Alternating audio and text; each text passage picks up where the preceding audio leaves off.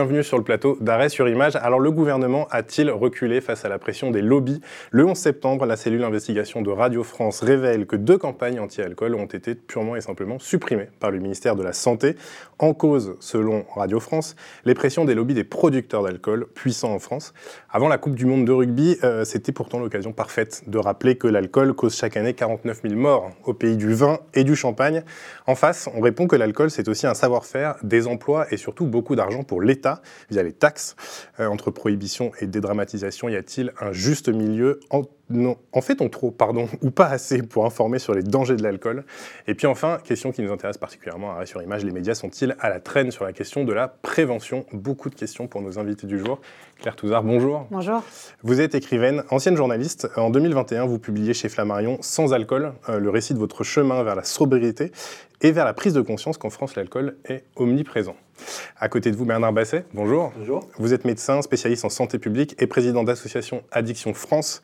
Vous signez cette semaine une tribune dans Le Monde appelant le gouvernement à redresser le tir après la polémique sur les fameuses campagnes que je viens d'évoquer.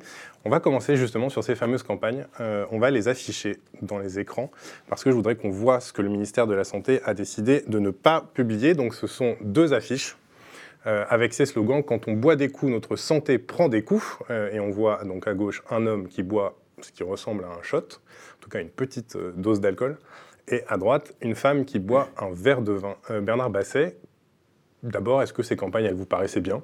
Première Moi, elles me paraissaient bien parce qu'elles elles interrogent. Elles interrogent euh, l'intérêt des campagnes, et, c'est ce que fait Santé publique France. C'est de poser une question, c'est d'instiller l'interrogation sur sa consommation. Et euh, la dernière campagne précédente de Santé publique France était sur ce mode-là aussi, c'est-à-dire on trinque, on dit santé.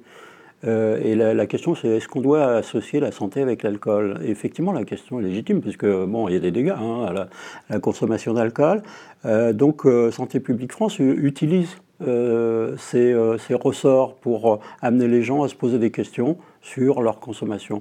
Et c'est dans cette veine hein, que, cette campagne censurée été faite. Euh, moi, me paraît légitime. Alors après, on juge les visuels, la qualité des visuels, mais la, logique de la campagne, le fil conducteur de la campagne, le pitch, comme on dit, bah, il, était bon pour moi. vous parlez de la campagne qui a été diffusée justement pendant les fêtes de Noël. Je voudrais qu'on la regarde parce qu'on l'a regardée. Et cette campagne a beaucoup énervé les lobbies des, alcooliers justement. On n'est pas bien là? Santé Santé Santé Santé Et surtout la bonne santé Dans les yeux Santé. Santé. Santé. À ta santé, Lucien. Santé. Allez, santé. Santé. C'est pas un peu absurde de se souhaiter une bonne santé avec de l'alcool Alors que l'alcool multiplie les risques de cancer, d'AVC hémorragique et de troubles du rythme cardiaque? La bonne santé n'a rien à voir avec l'alcool. Faites le point sur alcoolinfoservice.fr. Euh, Claire Touzard, euh, vous avez connu l'alcoolisme, vous êtes sobre aujourd'hui. Est-ce que ces campagnes, celles qu'on vient de voir euh, là et puis celles qui ont été donc supprimées par le ministère de la Santé, c'est des choses qui, à l'époque, vous passaient au-dessus de la tête Ou ça vous, quand même, ça vous amenait à vous interroger? Un peu, je dois avouer. Après, le fait qu'elles existent est un peu nécessaire. mais je pense que quand on boit, on a du mal à se poser la question de toute façon, puisque l'alcool amène une forme de déni. Après, ce que je vois, moi, je me pose plutôt sur le terrain de. Moi, je, suis passée du coup par le livre et la littérature. Et ce qu'on voit, en tout cas, euh, à travers ce, biais-là, c'est qu'il y a beaucoup de questions chez les jeunes, chez les moins jeunes, et qu'en tout cas, c'est une vraie question politique que les gens attendent euh, de voir poser. Donc, euh, oui, la prévention, c'est nécessaire. Et puis, le dialogue, l'échange dessus. Bernard Basset, peut-être que des gens ont été étonnés de découvrir que les lobbies de l'alcool avaient du pouvoir en France. C'est-à-dire que, selon l'enquête de Radio France, ils ont clairement fait pression en écrivant des lettres énervé au ministère et à l'Élysée en disant c'est plus possible ce genre de campagne oui, alors effectivement, euh, Radio France a, révélé une lettre hein, à Emmanuel Macron qui est euh, assez violente quand même hein, sur euh, les campagnes de prévention faites par Santé publique France. C'est pas nouveau, on les connaît. moi, je suis un ancien haut fonctionnaire, hein, donc au ministère de la Santé, et on avait sans arrêt des interférences avec le, le, lobby de l'alcool, qui évidemment essayait de limiter l'information sur l'alcool, de la lénifier, faire en sorte qu'elle ne soit pas inquiétante, qu'on ne parle pas trop euh, de cancer, de je sais pas quoi, de, troubles d'urine, d'accidents vasculaires cérébraux. Donc il voulait minimiser les risques. Alors il y a, euh, y a dans l'appareil d'État des ministères qui sont traditionnellement favorables à ce discours. hein. Le ministère de l'Agriculture, évidemment, reprend. euh, le ministère euh, des Finances reprend également euh, au nom de l'emploi et de la défense de l'emploi. Euh, et le ministère de la Santé, il est sous pression, euh, sous pression euh, d'un lobby euh, permanent. Justement, sur cette question d'emploi, qu'est-ce que vous répondez? Parce que euh, les chiffres sont quand même assez édifiants. Euh, on, parle de 150 000 emplois directs pour l'alcool, on parle de plus de 500 000 si on prend les emplois dérivés, c'est-à-dire euh, tous les débits de boissons. Comment on justifie justement de mettre en danger une filière économique qui est aussi stable? Alors, est-ce- Qu'est-ce qui doit passer d'abord? Quand on parle d'intérêt général, euh, qu'est-ce qui doit passer? La santé de la population, le maintien d'un secteur qui n'informe pas sur les risques euh, de son activité. Moi, je pense qu'on on doit absolument informer sur les risques, euh, que la population se détermine. C'est un produit légal. Donc, une fois la population informée, chacun d'entre nous, de manière transparente, eh bien, nous ferons des choix. Mais, je veux dire, on pourrait dire ça, ce, discours, il y a un emploi, etc. On pourrait dire ça, on l'a dit d'ailleurs, de l'industrie de l'amiante. hein. Euh, vous allez, l'industrie de l'amiante était euh, hyper dangereuse. Euh, euh, donc, euh, euh, on ne peut pas défendre euh, mordicus toute activité économique au nom des emplois sans informer sur les risques. Claire Touzard, depuis que vous êtes sobre, est-ce que vous avez changé de regard sur la façon dont on montre l'alcool, sur ces campagnes, sur euh, justement toutes ces discussions qu'il y a entre lobby, État, associations de prévention Ah bah bien sûr, sur à peu près tout en fait, parce qu'on a toujours l'impression qu'on est libre quand on consomme, mais euh, ça va avec le tabac, euh, l'alcool, etc. Puis après, quand on analyse les discours marketing, on se rend compte qu'en fait, on nous a un peu inoculé l'idée euh, d'une trans- d'une transgression, d'une liberté qui passerait par la consommation en fait d'alcool ou de tabac, et donc sans fustiger en fait. je sais pas, le vin, la production vinicole, etc., c'est se poser la question de notre vraie liberté. Et, puis aussi, ouais, de, de- voir son aspect nocif aussi, de, de questionner notre consommation, en fait. Parce que vous l'écrivez hein, dans votre livre, je vais vous citer. Euh, vous vous réunissez avec deux amis qui sont aussi sobres et vous dites quoi de plus résistant que de ne pas boire en France, pays de Depardieu et du Pinard? Il nous vient l'idée plutôt hilarante que nous sommes des dissidents. Euh, à ce point-là, c'est-à-dire que quand on devient sobre, Ah bah ouais, c'est fou. les Bah, réactions sont si euh, brutales en face? Bah, en fait, on a, c'est une norme en France boire. C'est une norme, c'est une pression sociale. Euh, on s'en rend pas compte, mais quand on passe de l'autre côté, euh, on s'en rend compte, puisqu'en fait, il n'y a pas un dîner où on vous embête pas avec. euh, on- en fait, on, vous donne forcément la carte des vins. Enfin, il y a quelque chose d'obligatoire, un petit peu, et quand on boit plus, c'est une infraction. Ce qui est compliqué, parce que quand on boit plus, en général, c'est que soit déjà on n'a pas envie, c'est une liberté aussi, et puis on a eu des problèmes avec. Et que donc le fait de vouloir aller mieux est vu comme un problème en France, c'est un peu compliqué en fait. Ça devrait être juste une discussion en fait. Et on devrait pouvoir traquer ensemble, personne sobre, personne pas sobre. Moi, mes amis boivent du vin et il n'y a aucun problème en fait. Euh, je pense que c'est euh, ce qui est un problème, c'est que ça devient une pression sociale et qu'on exclut un peu les gens qui ne boivent pas. Alors on l'a dit, le vin a une place à part en France, évidemment. Je voudrais qu'on regarde la manière dont les JT, notamment de TF1 et France 2, parlent des producteurs euh, viticoles. Et direction les volcans d'Auvergne maintenant. Volcans dont vous connaissez sans doute les eaux minérales, mais il y a aussi du vin, un terroir un peu particulier qui permet de faire pousser la vigne, même en cas de sécheresse. Les producteurs voudraient maintenant développer l'appellation. C'est le grand format du 20h. Elles sont les autres stars de l'île d'Oléron, non pas les huîtres, mais les vignes. Vous ne le savez peut-être pas, mais c'est une culture très ancienne sur l'île et les vignerons sont nombreux à y perpétuer la tradition. Des jeunes aussi d'ailleurs comme Alexandre viennent s'y installer pour se lancer dans l'aventure. N'hésitez pas, si vous passez par là, à leur rendre visite. Des montagnes de vignes, Côte-Rôtie, Condrieux, dans la vallée du Rhône, le prestige côtoie le vertige. Les vendanges se déroulent sur les sommets. À Condrieux, la célèbre appellation, c'est parti pour un marathon d'un mois sur les parcelles de la famille Villa. Sur les hauteurs du lac d'Annecy, elles font partie de la carte postale. Des hectares de vignes prêtes à être vendangées. Il se rend aujourd'hui à la coopérative de Lille, dont il fait partie. Il déguste avec d'autres vignerons plusieurs cuvées de vin avant leur mise en bouteille. La sucrosité, est, je dirais, euh, juste, juste de ce qu'il faut, pas trop, avec des notes de miel à la fin. Entre 7 et 15 euros la bouteille en moyenne, pour des vins ressemblant à ceux du Beaujolais. Mais pour en avoir le cœur net, nous avons demandé au sommelier d'un restaurant étoilé de réaliser une dégustation à l'aveugle avec trois vins différents pour savoir si, oui ou non, les notes poivrées et minérales des vins volcaniques se distinguaient vraiment. On n'imagine pas une dégustation de jus de fruits, par exemple, dans un JT on n'imagine pas faire venir un. Ben voilà. Ben vous, avez tout à fait raison. C'est qu'on construit une mythologie euh, autour du vin. Roland Barthes en avait parlé. Euh, on valorise une tradition alors que euh, là on voit les, les artisans, etc. Mais c'est une image épinale quand même, parce que si on prend le Bordelais par exemple, c'est largement industrialisé. Hein. C'est pas, pas des petits artisans avec leur fût. donc euh, si vous voulez, on construit cette mythologie et on dit c'est l'identité française, c'est le patrimoine, euh, je veux dire, euh, c'est la culture. Si on n'adhère pas à ce récit, bon, on n'est pas vraiment français quand même. Hein. Alors, je crois qu'il faut déconstruire ça à chaque fois. Je veux dire, il y a des tas de gens, effectivement, qui s'interrogent sur leur consommation d'alcool. il y a des gens qui ne boivent plus ou qui ne boivent pas.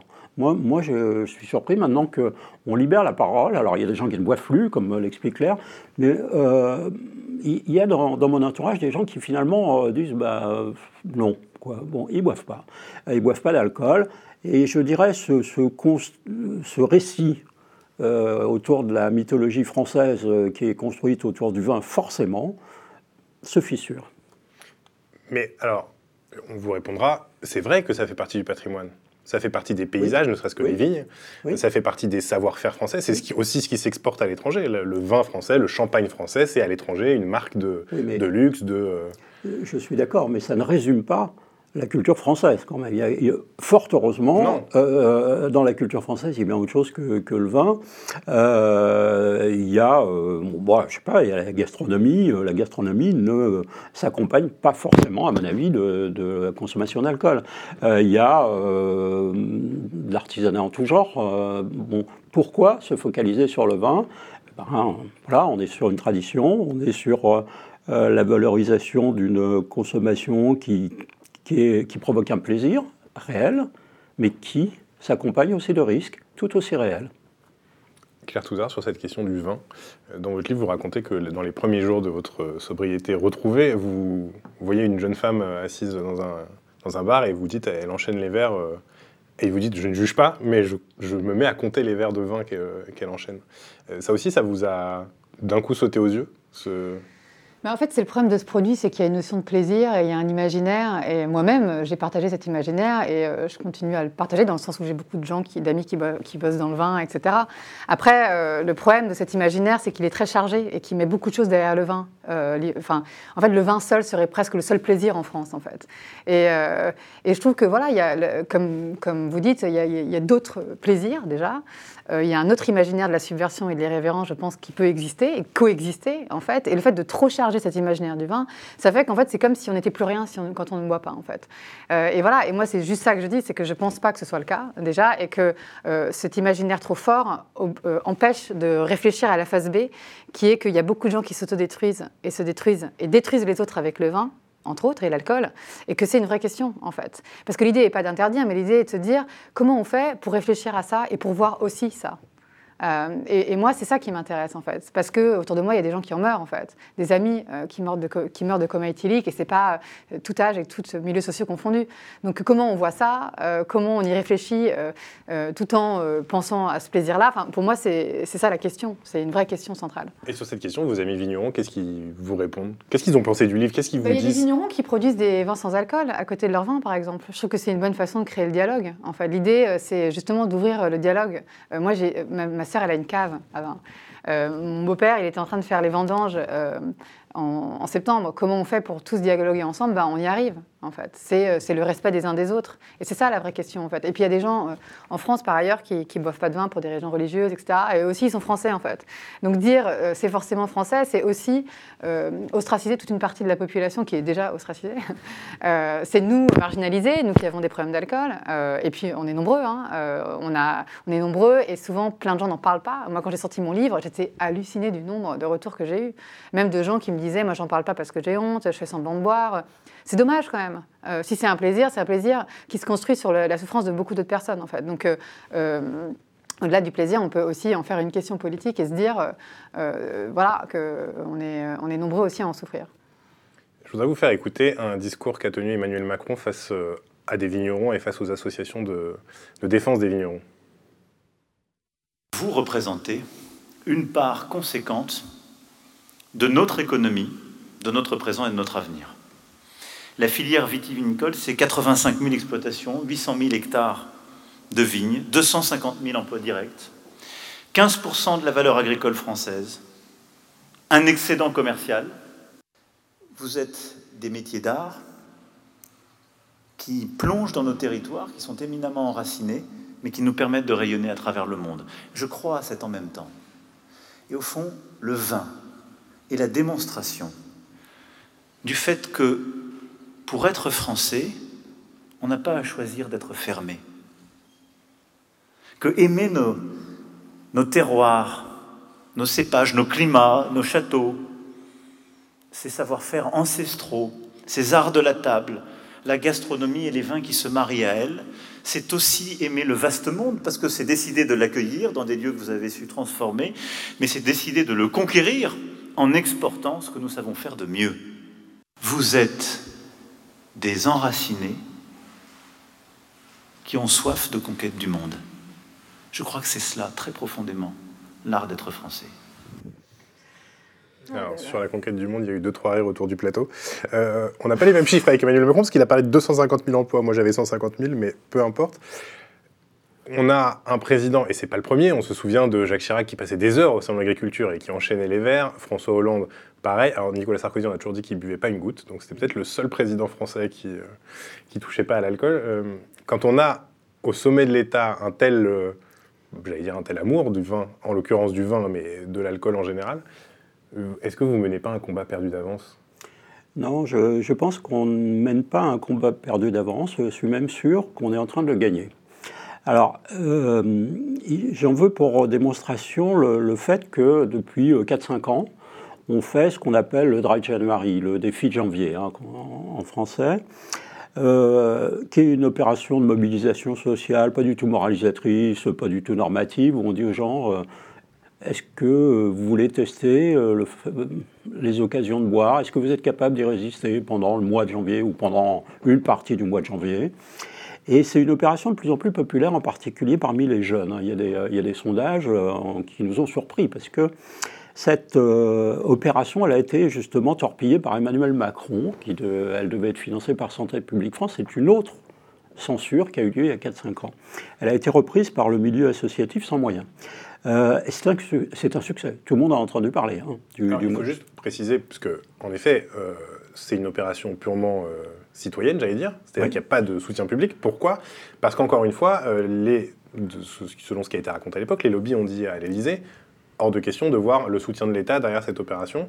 Euh... C'est pas c'est pas ce qu'on a dit à l'époque. C'est la réalité non. parce que si vous voulez l'annulation la, de cette campagne, elle a été annoncée par euh, le comité interprofessionnel des, des, vins de Champagne lors d'une visite d'Emmanuel Macron à Épernay. Euh, il, a dit très clairement, j'en ai parlé au président, il n'y aura pas de janvier sec. Et du coup, tout ce qui était prévu s'est arrêté à Santé publique France. Donc nous, on a repris ça, euh, je dirais, avec nos, moyens, hein, qui sont euh, évidemment assez faibles, et pourtant, ça a marché. Alors on a, pu bénéficier d'un effet d'audience du fait que le président avait refusé de le faire, mais ça s'est maintenu dans le temps, ça se maintient dans le temps, et ça progresse. Donc, euh, si vous voulez, cette interrogation euh, au niveau sociétal existe. Euh, je pense qu'elle n'existait pas avec la même force il y a 20 ou 30 ans. donc le président, il, devrait écouter en fait, je veux dire, un peu l'opinion qui n'est pas aussi homogène que ce qu'il présente. D'autre part, c'est quand même assez passéiste ce discours. Enfin. Sur le, le Dry January, est-ce que vous avez des gens, vous, Claire Touzard, autour de vous qui de plus en plus le font? Ou en tout cas, est-ce que vous voyez autour de vous la consommation changer? Ah bah oui, oui. Mais en fait, juste pour euh, parler de ce discours, mmh. c'est que j'entends que euh, export, euh, économie, euh, j'entends pas bien-être social, euh, parce que c'est ça la vraie question en fait. Et je pense que avec la jeune génération, il y a une vraie, un vrai questionnement autour du bien-être social, justement, euh, du self-care. il y a des associations maintenant qui vont en soirée pour faire attention justement aux excès et que ça provoque pas des violences, etc. Surtout dans les communautés qui sont déjà fragilisées par les violences. Et je pense que cette jeune génération, est, en plus des, des, des associations, est en train de prendre en fait toutes ces questions entre leurs mains en fait parmi des, avec des BD, des podcasts, etc. Donc on voit bien qu'il y a une espèce de... Dans, le discours de Macron, il n'y a, jamais la question euh, du bien-être social. Euh, alors qu'elle se pose, et même dans le vin. Et je pense que, j'espère que dans la jeune génération, même de vignerons, il y aura euh, tous ces questionnements qui seront présents. Parce que quand on produit la, vigne, enfin le, vin, c'est aussi une philosophie en fait. C'est pas que des enjeux économiques. Donc peut-être qu'il est bon aussi quand on fait un produit qui peut créer des problèmes, il est bon justement de prendre à bras le corps ces questions. Je voudrais justement qu'on parle des jeunes parce que euh, on a beaucoup dit cette semaine que l'Élysée et le ministère de la Santé étaient d'accord pour cibler les jeunes et euh, les femmes, notamment les femmes enceintes, euh, mais que ce qui leur fait peur, c'est la population générale. Ce qu'ils ne veulent pas cibler, c'est la population générale. Et je voudrais qu'on regarde des reportages qui montrent comment justement les producteurs d'alcool tentent de reconquérir les jeunes qui boivent de moins en moins. Dans les années 60, les Français étaient parmi les plus gros buveurs de vin au monde, 120 litres par habitant et par an. Aujourd'hui, c'est à peine 40 litres. Chez les jeunes, la bière a supplanté le vin. Alors que s'ouvre aujourd'hui le grand salon annuel Vinexpo, les viticulteurs et les distributeurs cherchent à s'adapter. Au risque pour ce barman de frôler un jour la tendinite, voici ici la meilleure vente. De pain de blonde De pain de blonde, ouais. De la bière dans tous les verres, sur toutes les tables. Mais où est donc passé le vin? Malgré une carte des vins conséquente, la boisson n'attire plus moins d'intérêt, moins de ventes, la filière viticole, au bord de la crise, multiplie les manifestations. Que faire Dans la région de Bordeaux, ces deux jeunes sont bien décidés à reconquérir le public. C'est parfait. On peut en tirer un rouleau et partir à l'étiquetage. Allez. Leur idée, proposer aux viticulteurs de moderniser leurs bouteilles. Et leur imagination n'a pas de limite. À leur actif, près de 30 créations, proposé entre 8 et 24 euros. À chaque fois, c'est un succès. En rayon, elles attirent l'œil et donc se vendent. Attirer un public plus jeune. C'est là tout le défi des viticulteurs face à la baisse de consommation. Si certains misent sur l'originalité dans l'étiquette, d'autres vont plus loin. Voici une canette de vin. On souhaitait toucher une cible jeune qui aujourd'hui se porte plus sur euh, les bières que sur les vins. C'est vrai que la canette est un conditionnement qui est très familier euh, aux jeunes, puisque nombre de sodas sont proposés aussi euh, avec ce format-là. On est dans un environnement qui est super concurrentiel. Donc les marques qui n'auront pas compris comment s'adresser aux jeunes, comment s'adresser à elles en particulier par le digital, elles vont avoir des difficultés à effectivement intéresser ces jeunes, les accrocher et faire en sorte qu'ils consomment leurs produits. Casser les codes, seule façon selon elles d'enrayer la baisse de consommation et remettre un jour le verre de vin au milieu de la table la, fin du reportage, qui est donc la voix off du journaliste, euh, en dit déjà long sur la façon dont on traite le sujet, c'est-à-dire que presque un souhait, quand est-ce qu'on va enfin remettre le verre de vin euh, au milieu de la table? Mais on peut le garder en fait. Mais peut-être que justement la modernité, ce serait de repenser comment on boit en fait. C'est pas de l'interdire, c'est encore une fois, c'est de repenser euh, à comment on, le boit, on le consomme en fait. Euh, parce que les jeunes, ils sont de plus en plus conscients euh, des problèmes de santé mentale en fait. Donc euh, peut-être que la modernité, c'est de leur parler de ça, d'essayer de réfléchir avec eux là-dessus, plutôt qu'essayer d'en faire un espèce de, je sais pas, de, les cibler agressivement pour qu'ils boivent encore plus et qu'ils aillent mal. Enfin, moi, je trouve ça terrible.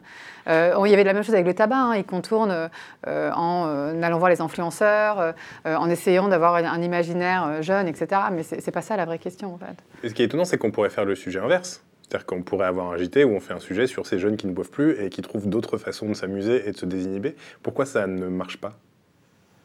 Euh, pourquoi ça ne marche pas? Parce qu'il y a des années et des années euh, de valorisation de l'excès euh, dans l'underground, etc. Et les milieux underground, les milieux de la fête, les milieux queer, etc., ont été animés par tout ça. aussi parce qu'on les a ciblés beaucoup avec l'alcool, etc. Donc il y a une espèce de double de choses. Mais je pense que c'est en train de changer aussi parce qu'on est en train de, revisiter les questions de plaisir, les questions de fête, les questions de respect de l'autre, etc. Et que peut-être aussi la façon de faire la fête va tout simplement changer. Même dans les milieux festifs, ouais, les plus, les plus, je sais pas, underground, etc. Bernard Basset, quand vous voyez un reportage comme celui-là, qu'est-ce que vous vous dites de la responsabilité des médias et des journalistes? Mais je pense que, bon, là, on voit très bien que c'est, euh, je dirais, une émission qui promeut la consommation auprès des jeunes. Enfin, je dirais, le fil conducteur, c'est qu'il faut quand même que, que les jeunes boivent davantage de vin, euh, probablement. Euh, Il n'y a, aucune mention de, des risques. hein. Euh, Dans ce reportage, euh, on ne parle jamais. euh, Alors en général, on a toujours la petite phrase après, euh, en retour plateau, l'alcool est dangereux pour la santé ou à consommer avec modération. Ouais, mais la modération, justement, c'est un mot qui veut rien dire. Euh, Je veux dire, c'est euh, une sorte de mantra pour euh, faire un brouillard sur le risque. hein. Euh, personne ne va dire euh, je suis un consommateur excessif ou s'en vanter. Donc euh, tout le monde est un consommateur modéré. Euh, vous savez que cette euh, mention de la modération, euh, elle a été introduite par, euh, par le lobby de l'alcool, justement. Pour contrebalancer le slogan obligatoire, le seul obligatoire, c'est l'abus d'alcool est dangereux pour la santé. Alors eux, ils rajoutent de même à consommer avec modération, justement pour atténuer la, perception du danger lié euh, à la consommation. Euh, donc euh, non, là, je veux dire, on, a une promotion de l'alcool, une promotion de, de l'inventivité des viticulteurs pour faire boire les jeunes, et aucune distance par rapport euh, au risque. Alors, comme on le dit, il n'est pas du tout question d'interdire l'alcool. Personne ne, ne prône l'interdiction de. Euh, on sait que c'est un plaisir, et il ne faut pas nier le fait que c'est un plaisir. Euh, mais ce plaisir, euh, il doit euh, se pondérer avec une connaissance des risques. Dans votre livre, vous parlez beaucoup de l'excès, euh, Claire Touzard, des excès de l'alcool et de ce que ça provoque. Je voudrais vous montrer un extrait d'un programme qui a été diffusé sur YouTube en 2016, avant que, à l'époque, le CSA ne s'en mêle. Euh, C'était la chaîne de Monsieur Poulpe, ça s'appelait Les Recettes Pompettes.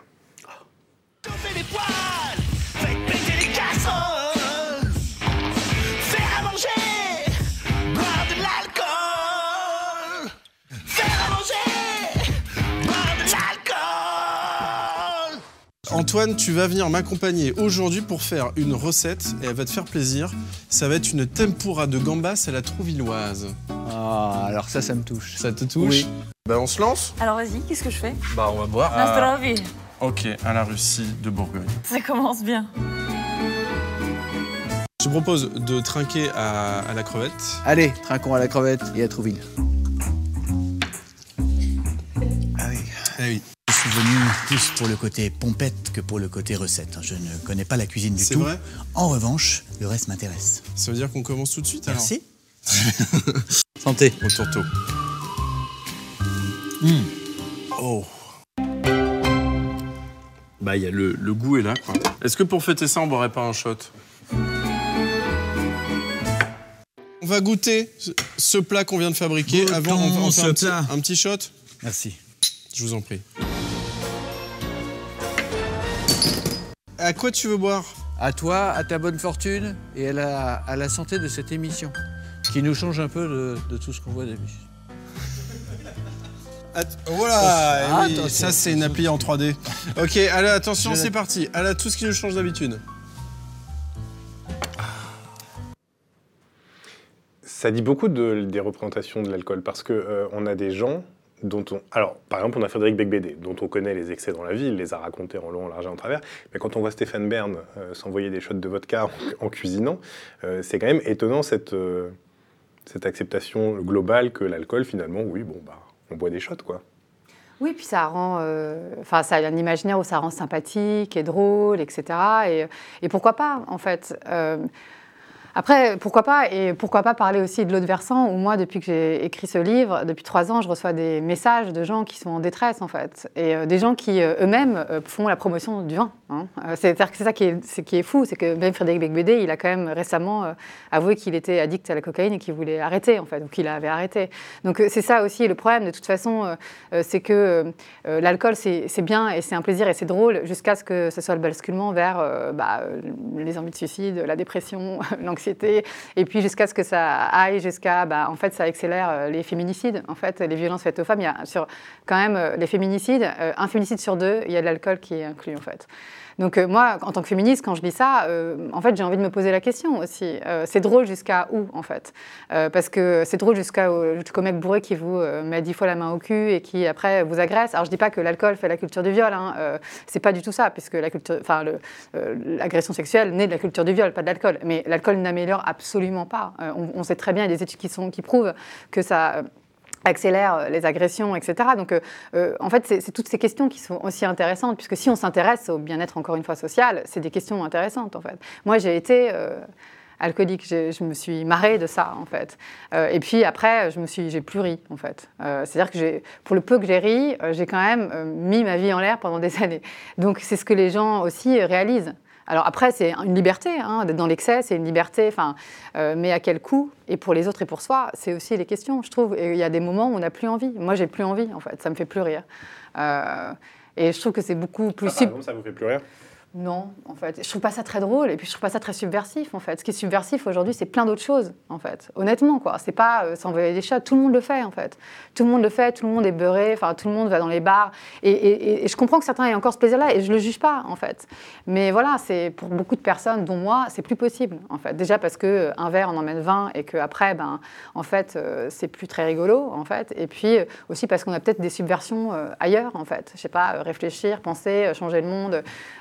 Euh, même faire des. il y a- les blagues, mes blagues, elles sont bien meilleures sobres. Enfin, sans se mettre Ah, la vous pression êtes- de changer le monde, en fait, juste être drôle. Vous en fait, plus drôle sobre que. bah, ça- on récupère des, des- des- des points de cerveau quand même. C'est ça qu'il faut se dire. Euh, L'alcool, ça endort en fait. L'alcool, ça, ça- ça- c'est comme une espèce de. J'ai l'impression d'être un hamster. en fait. J'avais l'impression d'être un hamster qui répétait les mêmes blagues, qui allait au même bar, qui allait au même comptoir.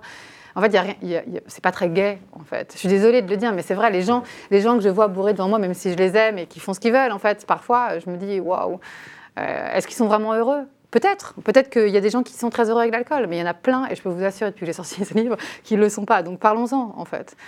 Bernard Basset, cette euh, représentation. Alors, parce qu'il faut préciser quand même que cette émission va jusqu'à l'excès, hein, puisque le but, donc, comme son nom l'indique, c'est de cuisiner tout en buvant de plus en plus et donc en finissant complètement ivre. Euh, vous avez fait des grands yeux quand j'ai lancé le sujet, parce que vous connaissiez les recettes pompettes. Et en même temps, quand on regarde les recettes pompettes, on se dit, bon, il n'y a rien de très méchant, c'est deux, euh, deux stars qui s'amusent, euh, qui cuisinent, euh, qui boivent des coups, qui font des blagues peut-être qu'on juge pas très drôles, mais peu importe. Euh, et, à la fin, il y a personne n'est blessé, personne n'est Oui, alors, si vous voulez, on, banalise quand même l'ivresse euh, avec ça, avec des personnalités qui, se montrent en situation d'ivresse en disant finalement c'est pas très grave, quoi, ils s'amusent. Euh, bon, moi je suis d'accord avec Claire, euh, ils s'amusent pas forcément. Et puis alors, euh, euh, à l'époque on avait suivi ces émissions et euh, on écoutait Monsieur Poulpe, euh, l'animateur, qui nous disait euh, je mets les, gens dans une situation d'ivresse parce qu'ils livrent leur moi profond. Ils n'ont plus leurs barrières, leur surmoi qui les empêche de s'exprimer. Et en fait, qu'est-ce qu'ils exprimaient? Ils exprimaient des conversations très pauvres, des conversations d'ivrogne ou en bredouille. Donc, euh, ils enrichissaient certainement pas euh, la communication ou leur valorisation personnelle. C'était plutôt triste. Je... Et nous, évidemment, en voyant euh, cette valorisation de, de l'ivresse euh, et les euh, présupposés euh, bénéfices et la joie qu'elle est avec, c'est vrai que ça nous faisait pas rire, quoi, hon- honnêtement. Le, CSA avait euh, demandé à ce qu'elles soient euh, retirées, Oui, on ces vidéos. On avait interpellé, c'est nous qui avions interpellé. Elles ont été retirées et en fait, on s'est rendu compte qu'elles étaient revenues sur YouTube. Euh, alors peut-être parce que ça fait 7 ans et que maintenant le CSA est passé à autre chose, ce qu'on comprendrait, le CSA qui est devenu l'ARCOM. Euh, on a trouvé euh, d'autres formats. On- Il y a de plus en plus de formats, notamment chez des jeunes, euh, des jeunes pardon, youtubeurs et youtubeuses, euh, type euh, tu réponds ou tu bois par exemple. Euh, je voudrais qu'on regarde un extrait de ces formats et que vous nous dites euh, ce que vous en. Vous nous disiez ce que vous en pensez. Salut les gars, j'espère que vous allez bien. Bienvenue dans cette nouvelle vidéo. Aujourd'hui, on se retrouve en compagnie de Pidi. Ça gaze ou quoi les loustiques? Je pense que je suis pas prête. Est-ce qu'on va pas rigoler dans cette vidéo? Moi, je pense, mais ça va surtout picoler. Je me suis dit que c'était bien qu'on fasse un tu réponds, tu bois. En vrai, j'en ai fait pas mal sur ma chaîne. Ok, je crois. Je crois que j'en ai fait qu'avec mon mec. T'es la première invitée sur ce concept. Ah bah ravie parce que j'aime beaucoup l'apéro. Trop bien. Alors, madame, parce que bon, c'est un peu une star, donc elle m'a quand Ah des choses. Elle m'a demandé du vin blanc. On va touiller, on va piocher une petite question, on va devoir euh, lire la question à haute voix et c'est des questions un petit peu euh, soit gênantes, un petit peu indiscrètes et tout. Si on, On veut va pas répondre aux questions, voilà ce qui nous attend. Et c'est pas bon ça en plus. hein. Avant de commencer, quand même, petit disclaimer, l'alcool c'est dangereux. Pour la Euh, santé. pour la santé, À consommer avec modération. On est le soir, je suis chez Pidi et je vais dormir chez Pidi parce qu'on ne prend jamais la voiture après avoir bu, c'est très important. Petite parenthèse pour tous les jeunes qui nous regardent, l'alcool est très dangereux pour la santé et à consommer avec modération. Si vous deviez avoir un crush sur YouTube, ce serait qui Ah, bah alors ça, vas-y à toi. Ok, je bois. Je vais boire parce que j'ai pas de réponse euh, à donner particulièrement. Ça va, il est bon Il est un peu épicé à la fin. C'est quoi ce bébé shot là Oh merde, on fait pas les choses à moitié ici hein Non, je rigole, je ne l'incite pas à boire. Si tu voulais garder ton mini shot, tu peux. Allez, cheers. Sur une échelle de pompétitude, sur combien tu te situes, Pidi Je mettrais euh, 5. C'est tout? Ennemi. Moi, je dirais 6 et demi. Je suis sur la route du 7, là. Est-ce qu'on mesure l'influence de ces vidéos? Parce que euh, tous les trois autour de la table, je ne pense pas dire de bêtises de, en disant qu'en grandissant, on n'avait pas YouTube, on n'avait pas les influenceurs, etc. Euh, vous, par exemple Si. Si non, pas du tout. Vous, par exemple, Claire Touzard, qui vous a... euh, C'était qui vos modèles de buveurs Est-ce Oh qu'il y en avait Mais moi, déjà, je suis issue d'une famille de fêtards, donc, euh, euh, donc j'ai eu que ça, en fait, autour de moi, dans les films. euh, euh, J'avais Jacasse, je me rappelle, à mon époque. Je sais pas si je me rappelle plus s'il buvait ou pas. Et puis, toutes les, de toute façon, toutes les héroïnes que j'aimais, en fait, euh, toutes les héroïnes que j'aimais buvaient. Enfin, de Thelma et Louise, en passant par, enfin, tout le monde. Donc, il y avait, il y a, de toute façon, il y a un imaginaire qui continue. Et puis, de toute façon, quand on est scénariste, on écrit un personnage un peu drôle ou rebelle. euh, En général, il, boit, hein, c'est assez immédiat. Euh, et donc, on a beaucoup, on a beaucoup, euh, ouais. Enfin, c'est quand on est jeune, de toute façon, on teste les, limites et les excès, en fait. Euh, L'idée, c'est pas de, juger ça, en fait, mais c'est peut-être de dire qu'il y a d'autres possibilités aussi pour s'amuser. Enfin, l'idée, c'est pas de dire ne prenez pas de cuite. C'est, en fait, c'est en ce moment, par exemple, il y a de plus en plus de personnages qui se créent et qui sont justement euh, modernes et cool et sobres, en fait. Et ça, dans les séries, etc. Et ça, c'est dans Love, par exemple, de Joe D'Apato, il y avait ça, mais il y en a, il y en a plein d'autres euh, aujourd'hui. Et ça, c'est intéressant, en fait, de montrer aussi euh, d'autres possibilités, d'autres possibilités de s'amuser et d'être sobre. Bernard Basset, la boisson à l'excès, c'est en effet chez les adolescents quasiment un rite de passage. Moi, en tout cas, ça été à mon époque. Est-ce que c'est, encore une fois, je vais me faire l'avocat du diable, est-ce que c'est un drame qu'un adolescent se prenne une cuite euh, pour ses 18 C'est ans un drame, comme, comme le dit Et Claire, qu'est-ce que on- vous pensez de ces vidéos, euh, justement On, on teste les limites quand on est jeune. Est rebelle, on s'affirme, on s'affirme par euh, opposition à la génération par- euh, précédente par rapport à ses parents. Donc voilà, c'est- c'est assez logique. Euh, alors, par contre, c'est très puissant comme, euh, comme euh, promotion de l'alcool. Parce que pour les jeunes, c'est des gens comme nous. quoi. C'est- nous qui euh, sommes dans cette situation. Et donc, euh, toutes les études montrent que euh, les influenceurs sont extrêmement puissants en termes de promotion d'un produit que ce soit d'alcool ou autre. Et c'est aussi pour ça qu'il y a eu une, une loi pour euh, réglementer, Euh, en particulier sur des, des abus euh, criants comme la chirurgie esthétique, parce qu'on s'est aperçu que c'était très puissant comme. bon.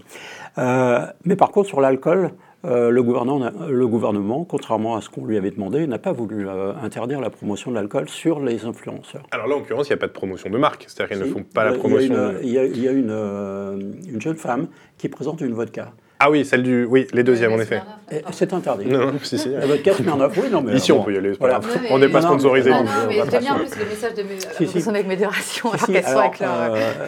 euh, je pense que ce n'est pas un hasard et que euh, si elle présente sa, sa bouteille avec la marque, euh, elle a. euh, Dans ce cas-là précis, mais les autres, par exemple, elles boivent juste des shots et on ne voit jamais la marque d'alcool, on ne voit non, on jamais voit la jamais bouteille. la marque d'alcool. Mais effectivement, c'est une façon de, de promouvoir un, un comportement à risque à l'excès. Euh, c'est pas le problème qu'on teste les limites une fois. Le, le problème, c'est qu'on les teste en permanence. C'est ça la puissance du, la puissance des influenceurs. On- euh, tester les limites de l'ivresse euh, devient une norme. Et là, euh, non. Je veux dire, il y a quand même un danger réel. Non, Non, non, non, Non, vas-y. je voulais dire aussi, on voit beaucoup de filles et euh, de beaucoup de femmes, euh, parce que, euh, mais c'est vrai que chez les hommes, par exemple, chez les jeunes hommes surtout, en fait, il y a un- une- aussi une façon de tester euh, l'alcool qui est liée à la masculinité et qui peut vite virer à quelque chose d'assez toxique. Et donc, euh, on le voit bien, euh, on- on- c'est des, c'est des- c'est- voilà, c'est des images un peu compliquées, parce que par exemple, Caron voyait le président lui-même quand il a binge-drické dans les vestiaires euh, du Ah bah, rugby, oui. euh, avec un, me- un message très masculiniste, en fait. Et c'est vrai que euh, pour les hommes, les jeunes hommes, il y a une espèce de passage rituel euh, à, la, à la virilité, qui est, qui est lié à l'alcool et qui, par exemple, pour moi, sont des choses à, questionner, en fait. Parce que beaucoup d'hommes n'ont pas forcément envie de boire, mais sont amenés par, euh, par les hommes, par d'autres hommes, à boire euh, quand ils sont jeunes. Et en fait, euh, ce passage-là se fait souvent, est assez euh, conjoint, en fait. Je voudrais qu'on voit ces images parce que, alors, on les a aperçues dans les écrans derrière nous, mais je voudrais qu'on les voit avec le son parce que le son est intéressant dans cette séquence. Donc, c'est Emmanuel Macron en juin 2023 qui est dans les vestiaires du Stade Toulousain, club de rugby, et qui est invité à boire une bière par les joueurs. Sir,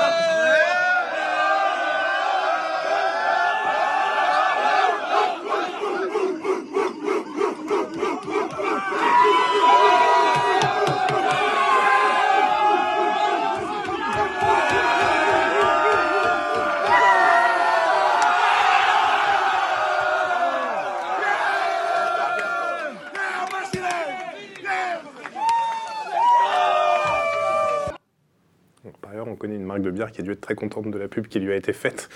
Là, on est typiquement dans ce que vous racontez dans votre livre, c'est-à-dire le côté viriliste de la chose. On entend les cris derrière qui le poussent à finir sa bière euh, absolument cul sec.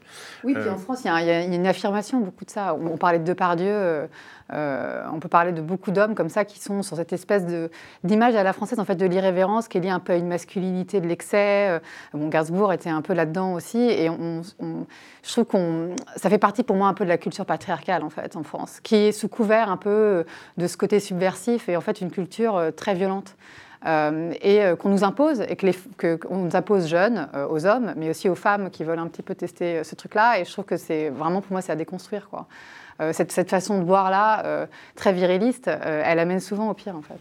Et Bernard Basset, en plus, vous vous dites sur ces images, c'est la pire façon de boire, j'allais dire. Oui, alors moi, moi, je suis tout à fait d'accord. hein. Je veux dire, on, on a été imprégné de cette euh, idéologie. euh, pour être un homme, il faut boire, quoi. Il faut tenir l'alcool. Tenir l'alcool, donc en boire beaucoup.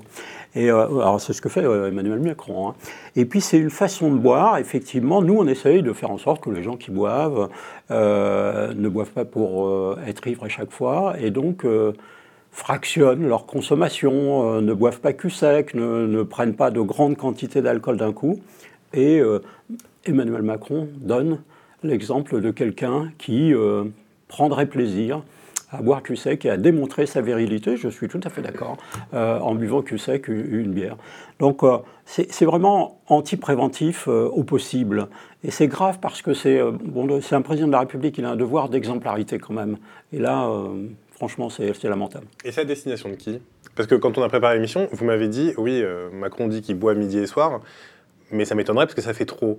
Là, on voit qu'il n'a pas peur de s'enfiler une bière cul sec devant des caméras, donc c'est qu'il juge que l'image que ça rend est, Oui, bah ça est entretient positive. un, un discours encore, moi je trouve assez patriarcal. Enfin, il y a un truc un peu comme ça de, de- ouais, de, de- je montre que je suis un homme, mais qu'il montre aussi quand il fait son discours sur le vin. Il y a quelque chose quand même qui est, qui est très lié à ça, en fait, aussi dans la culture du vin, en fait. Puis le rugby, Euh, là. Du rugby, surtout. Bah, D'ailleurs, on a vu que en fait, une des campagnes était destinée euh, justement aux rugbyman, enfin en tout cas aux, plutôt aux supporters euh, du rugby, et qu'elle a été annulée pour ça, parce que je pense qu'on s'est dit au ministère de la Santé, non mais ça va pas plaire au président. Enfin, je ne sais pas ce qui s'est passé, mais en fait, euh, on voit bien qu'il y a aussi ce désir de continuer à imposer une, image de cette France-là, en fait, qui, euh, qui voilà, qui, boit cul sec. Enfin, moi, elle m'intéresse pas beaucoup, en fait. Puis surtout, elle, impose des, oui, des, standards masculins qui sont super inintéressants et, et assez brutaux. Je voudrais lire un extrait de votre livre, puisque donc vous parlez de, l'ivresse et de la vision qu'on a de l'ivresse en France. Vous racontez que vous prenez un Uber et que votre chauffeur de taxi vous, vous explique que la veille, euh, des gens ont vomi sur sa banquette parce qu'ils étaient ivres. Euh, et vous dites les gens se violentent, se mettent en danger, s'entretuent, s'insultent, ruinent des trottoirs, des banquettes de Uber de leur vomi, éclats de bouteilles, éclats de voix, humilient leur conjoint à un dîner, se mettent à poil à une soirée. On comprendra toujours un peu. L'ivresse n'est pas un défaut, c'est une excuse nationale au manque de civilité.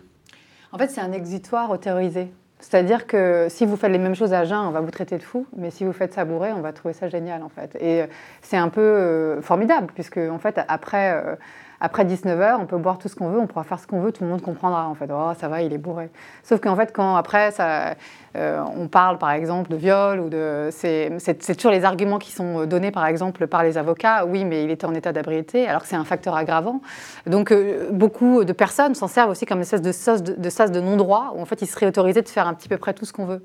Euh, et c'est un peu, c'est un peu stressant, c'est un peu angoissant en fait, Euh, parce qu'à la fois je pense que ça plaît à tout le monde un peu pour ça, parce que quelque part on se donne le droit de faire ce qu'on veut, on lâche les chiens comme on dit, mais jusqu'à où ça va en fait, puisque ce qu'on n'autorise pas dans le jour, on autoriserait avec l'alcool, ça veut dire qu'on va jusqu'où en fait? C'est, des zones qui sont quand même super euh, flippantes et qui je pense que eux-mêmes poussent les gens vers des endroits où ils n'ont pas envie d'aller en fait, parce qu'après ça va être le regret et le lendemain. euh, moi, par exemple, depuis que j'ai sorti ce livre à 4 h du matin, j'ai des messages de beaucoup de gens euh, qui veulent relire mon livre, euh, qui s'excusent, etc. Donc, euh, donc voilà, c'est une sorte de- d'espace euh, sauvage euh, autorisé. Euh, Enfin, je n'ai pas utilisé le bon terme, mais euh, et en fait qui fait beaucoup plus de mal que de bien, j'ai l'impression. Bernard Basset, qu'est-ce qu'on répond aux gens, et on en connaît tous, qui disent euh, Moi, si j'ai pas bu, je peux pas danser. Euh, si j'ai pas bu, je suis pas drôle. Euh, si j'ai pas bu, euh, j'arrive pas à parler aux gens parce que je suis trop timide. Alors c'est vrai que le- le- l'alcool a un caractère désinhibant. Euh, que euh, ça peut, euh, je dirais, dans un premier temps, faciliter les contacts. Mais ce, caractère désinhibant, il peut être aussi, euh, je veux dire, porté à des conduites un peu lourdes. Je veux dire, bon, on prend un verre pour être un peu moins timide pour aborder une fille. Voilà, bon, effectivement, c'est un moyen de l'approcher. Mais par contre, je veux dire, quand on a bu beaucoup, euh, je veux dire, ça, conduit à des dragues lourdes et insupportables. Euh, les gens ne, connaissent plus leurs limites. euh, et là, ils ne comprennent pas les signaux qu'on leur envoie. Enfin bon, donc, ils peuvent avoir des comportements inacceptables. Donc, il y a, quand même une limite qui, se fait jour très vite. Et euh, je veux dire, ne faut pas croire que boire plus, en tout cas, permettra de séduire plus. Ça, c'est faux. Euh, et euh, ce que décrit Claire aussi, c'est euh, au fur et à mesure qu'on boit, bah, je veux dire, on devient moins drôle quand même. hein. Alors peut-être qu'on a l'impression d'être drôle, mais ce n'est pas forcément le cas et on doit s'interroger. On est peut-être complètement insupportable pour les autres qui sont autour et qui nous trouvent vraiment lourds. Il y y a beaucoup de, comportements qu'on peut regretter après, euh, dont on réalise que euh, sous l'effet de l'alcool, on, a- fait des choses qui finalement euh, sont un peu, un peu limites, euh, pas forcément acceptables et dont on peut avoir honte. Dans votre livre, Claire Touzard, vous racontez qu'au moment du Dry January, euh, vous avez lu une tribune dans le Figaro qui. euh, et vous faites le parallèle avec MeToo, sur la, la fameuse tribune sur la liberté d'importuner, qui était sortie à l'époque euh, au plus fort du MeToo, signée par, euh, signée par euh, des actrices comme Catherine Deneuve, par exemple, et qui disait Oh, mais laissez les hommes nous importuner, c'est pas un problème. Et vous dites bah, En fait, on est sur le même modèle, puisque donc cette tribune qui est sortie en 2019, euh, signée par. alors, il y avait des chefs, il y avait Cyril Lignac, il y avait des acteurs, il y avait Guy Savoie, je crois aussi, pour les, Ouais. pour les grands chefs, qui disaient tous Ça va, on peut se faire plaisir avec du vin, arrêtez, je vais le dire comme ça, arrêtez de nous emmerder, euh, arrêtez d'être des pisse froids, quoi. Bah, Et vous, vous faites le parallèle avec MeToo, ce qui est intéressant. Bah, parce qu'il y a toujours un peu, en fait, en France, dès qu'on veut on essaie de changer les choses ou d'aller mieux, il y a un peu cette binarité qui arrive, euh, qui est un peu absurde, du mal contre le bien. Euh, les gens qui euh, voudraient améliorer un peu les choses sont un peu l'empire du bien, qui viendrait déranger une forme d'irrévérence dont on a besoin, etc. Déjà, c'est où est-ce qu'on place le bien, le mal, où est-ce qu'on place l'irrévérence, etc. C'est tous ces termes, en fait. Où est-ce qu'on place le plaisir? Moi, c'est ça qui m'intéresse, en fait, parce que déjà, par exemple, arrêter de boire, c'est une liberté en fait. Or, on va toujours penser que c'est liberticide, puisque boire serait la norme euh, en France, en fait. Euh, et donc, c'est des points de vue qui sont toujours assez binaires, euh, par exemple, exprimer le fait qu'on a envie d'aller mieux et d'arrêter de boire, c'est forcément euh, agresser ou aller à l'encontre des gens qui, eux, veulent boire. Je pense qu'en en fait, il y a plus de nuances dans la vie, il y a plus de réflexion, que c'est plus intéressant que ça, en fait. Ce qui est sûr, c'est qu'il y a une détresse qui est liée à l'alcool. Je peux vraiment en témoigner, encore une fois, parce que j'ai reçu des milliers de témoignages. Donc, on ne peut pas l'ignorer, en fait. Et je ne pense pas que ce soit rabat-joie que d'en parler. Euh, Je pense qu'au contraire, c'est super intéressant euh, de se dire bah, comment on fait justement pour mieux s'amuser. Euh, parce que c'est la question, en fait, pour être plus drôle, pour être plus soi. Euh, parce que quand on se construit aussi beaucoup avec le filtre du vin, au bout d'un moment, on s'oublie, en fait. Mais je ne suis pas la seule à avoir dit. Duras l'a dit, Deleuze l'a dit. Enfin, voilà, je ne me compare pas eux, mais ce que je veux dire, c'est que quand on va aussi, parce que tout le monde est toujours en train de dire, oui, la littérature française a, fait l'apologie du vin et tout, mais quand on creuse bien, en fait, euh, que ce soit Duras ou Deleuze ou autre, en fait, ils parlent surtout de, la perdition euh, dans l'alcool. Et donc, on est dans une société qui essaie d'évoluer. Donc, évidemment, on se pose ces questions-là. Et je pense qu'on doit sortir un peu des débats qui sont aussi les mêmes, justement, que sur le féminisme, qui est euh, euh, toujours qu'il y a une sorte d'ADN français qui serait lié à un certain libertinage, euh, à l'interdiction d'interdire. Euh, donc, on a toujours un peu les mêmes termes. Et face à, ça, euh, qui serait la culture géniale de la France, on a euh, les rabat-joie américains et compagnie euh, euh, qui essayent de...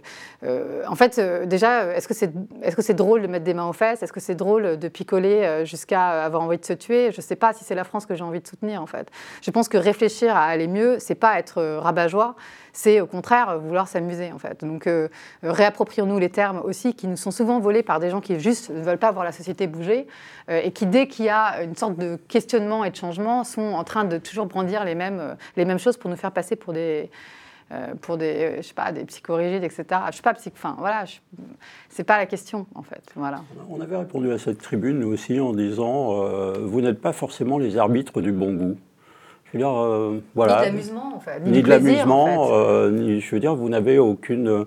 Légitimité pour ériger en norme ce que vous appréciez vous-même, mais qu'on n'apprécie pas forcément, et que d'autres ont le droit de se comporter différemment. Et puis, il n'y a pas, qu'un plaisir en France. Il n'y a pas qu'une culture. Il n'y a pas qu'une. Euh, et rabâcher sans cette. Par exemple, j'étais à un débat où on n'arrêtait pas de me parler, oui, mais de l'ADN français. Mais c'est quoi l'ADN Ouais. français? On l'a vu avec les débats sur la laïcité, en fait. C'est quoi? C'est être un mec blanc, hétéro, qui picole et qui aime mettre des mains au cul? C'est ça, en fait? Parce que c'est ça, en fait, qu'on défend.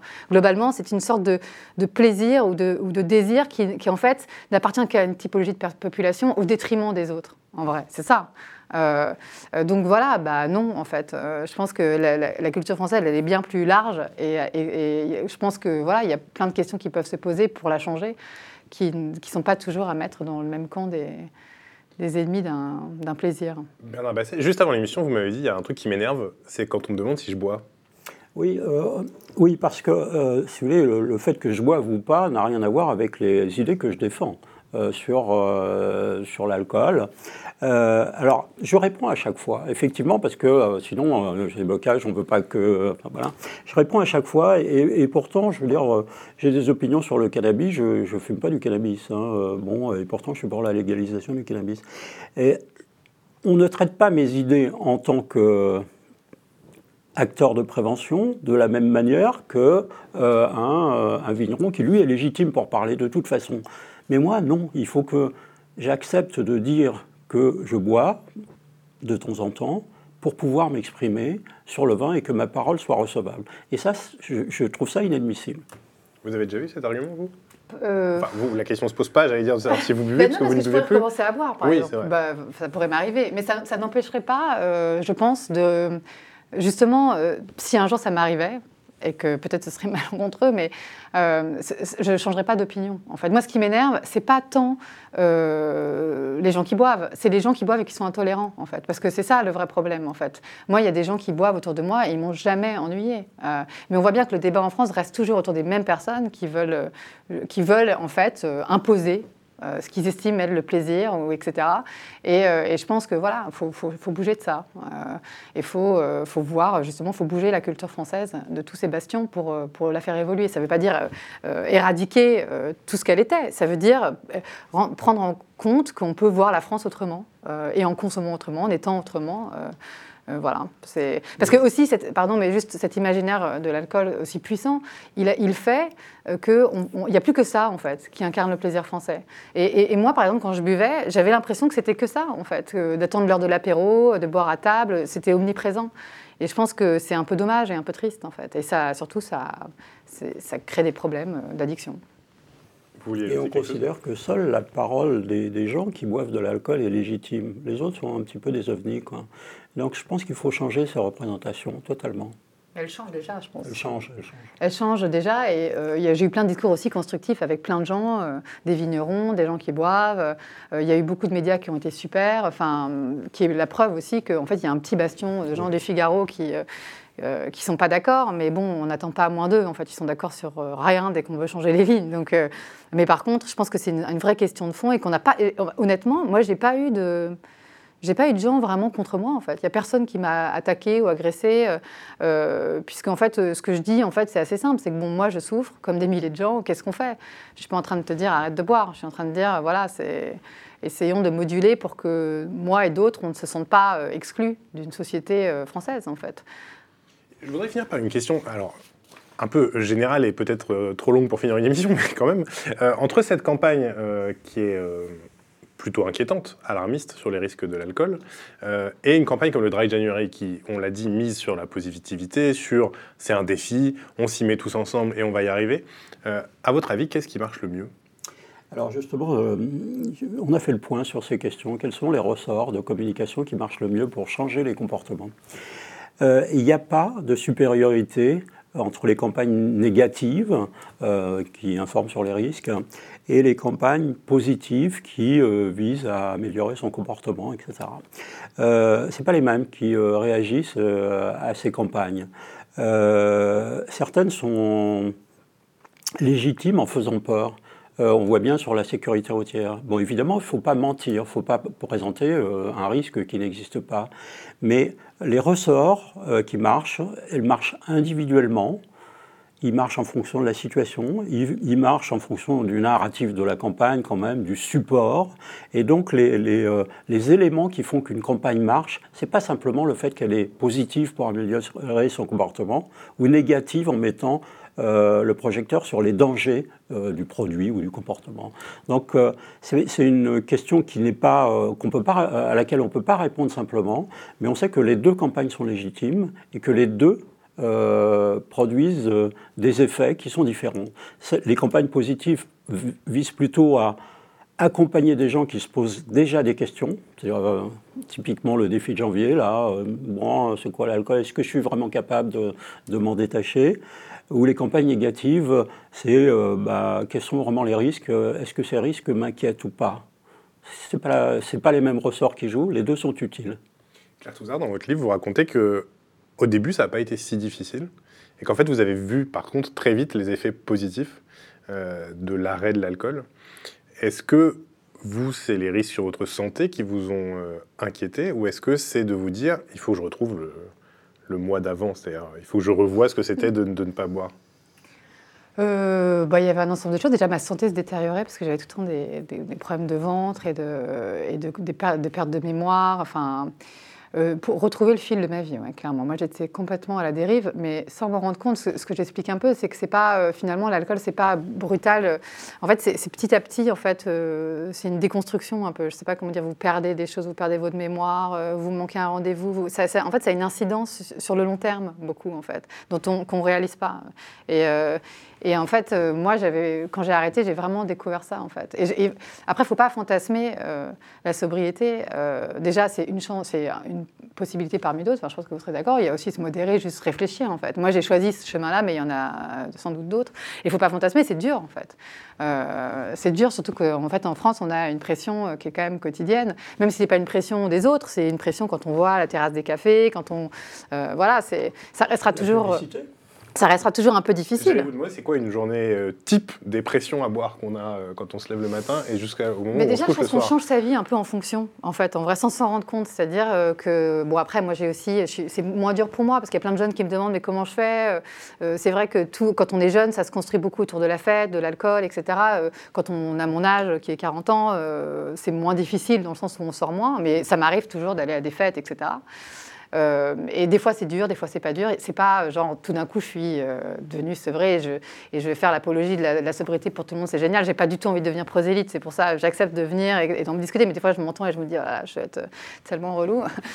En fait, moi j'ai essayé avec ce livre de parler de mon expérience et de continuer à juste faire entendre la voix des gens qui souffrent avec ça parce que ils m'ont beaucoup contacté. Mais euh, j'ai perdu le fil de ma pensée, mais en tout, cas, je veux dire que c'est, oui, que c'est une lutte au quotidien en France, puisque euh, quand on, on se rend pas compte quand on boit pas, mais en fait, c'est partout en fait. C'est à la caisse des supermarchés, euh, c'est sur les terrasses, c'est aux apéros, c'est vos copains qui apportent des bouteilles. Enfin, en vrai, tout se construit beaucoup en France autour de ça, en fait.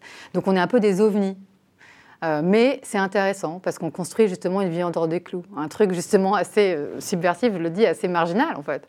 Euh, parce que est, autant les gens peuvent comprendre que vous arrêtez la viande, que vous machin, mais alors l'alcool, c'est un truc, c'est vraiment. euh, moi, il y a des gens qui m'ont regardé comme ça en disant mais, mais vraiment pas en fait.